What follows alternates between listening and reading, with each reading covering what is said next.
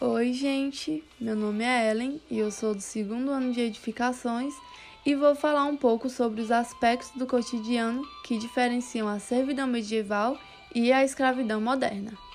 Ah, Ellen, mas o que é a servidão medieval e a escravidão moderna?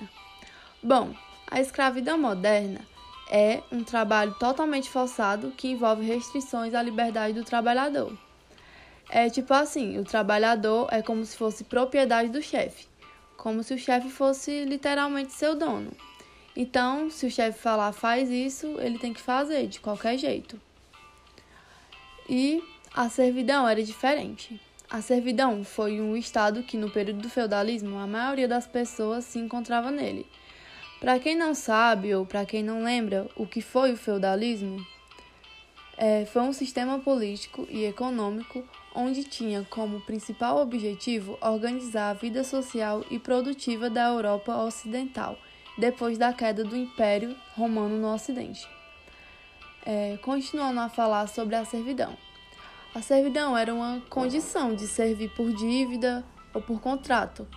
Ao contrário da escravidão, os servos não podiam ser comprados, porque os escravos eram comprados, vendidos, comercializados. Como já podemos ver, a escravidão e a servidão têm aspectos muito diferentes. E a principal diferença é justamente o que eu falei: é a questão da propriedade e quantos escravos eram de seus senhores e podiam, portanto, ser trocados, vendidos em transações, comercializados. Os servos não pertenciam a ninguém. A relação deles era mais de dependência do que de propriedade. Os servos estão ligados à terra de um senhor, onde podem produzir para garantir sua sobrevivência. Para poder viver nelas, os servos devem uma série de obrigações aos senhores, como garantir parte da sua produção de alimentos para eles, pagar certos tributos, muitas vezes eles têm que pagar até os instrumentos que eles trabalham. O servo não pode ser trocado ou vendido, é considerado livre. A relação pode surgir de dívidas, de honras, de guerras e tal. Tipo, eu lhe devo tal quantidade de dinheiro e eu vou trabalhar para você porque eu lhe devo. Ou eu vou morar na sua casa, mas para isso eu vou ter que trabalhar para você. Os escravos têm um vínculo direto com o senhor, não com a terra. Ele é considerado juridicamente propriedade desse senhor, que decide de forma arbitrária quais as suas obrigações. Ele não tem liberdade nem de se mexer sem o chefe deles deixar. As duas condições estão relacionadas ao mundo de trabalho e relações sociais de poder. Em geral, vincula-se a servidão à sociedade medieval, enquanto a escravidão é mais associada à antiguidade. Bom, vamos entender mais sobre a escravidão moderna. A chamada escravidão moderna, ou escravidão negra, começou com o tráfico africano no século XV, por iniciativa dos portugueses.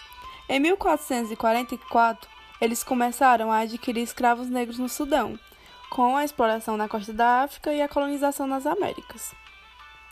Os colonizadores utilizavam ameaças e força física e propagação de doenças para forçar os índios a trabalhar para a coroa. Várias tribos foram destruídas por conta de conflitos com portugueses porque eles se recusavam a trabalhar como escravos.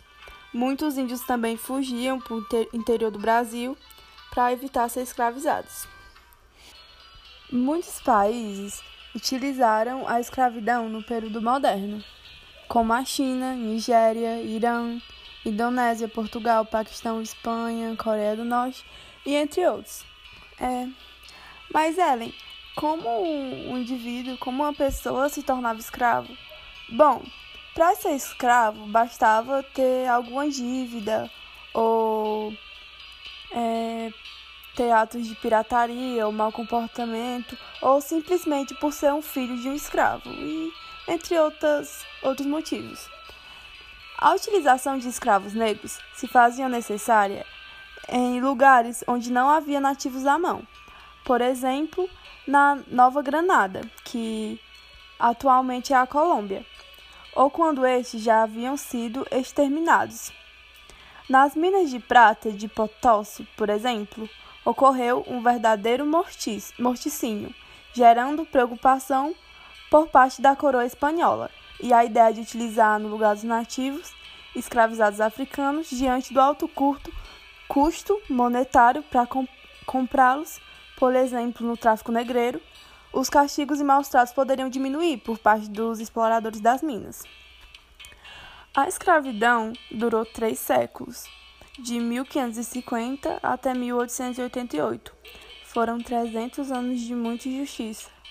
Mas os escravos não aguentaram calados aquela situação totalmente desumana. Muitos deles fugiam para esconderijos no meio do mato chamados de quilombos. A abolição da escravatura foi um dos acontecimentos mais marcantes da história do Brasil e determinou o fim da, da escravização dos negros no Brasil. A abolição do trabalho escravo ocorreu por meio da Lei Áurea, aprovada no dia 13 de maio de 1888, com a assinatura da regente do Brasil, a Princesa Isabel.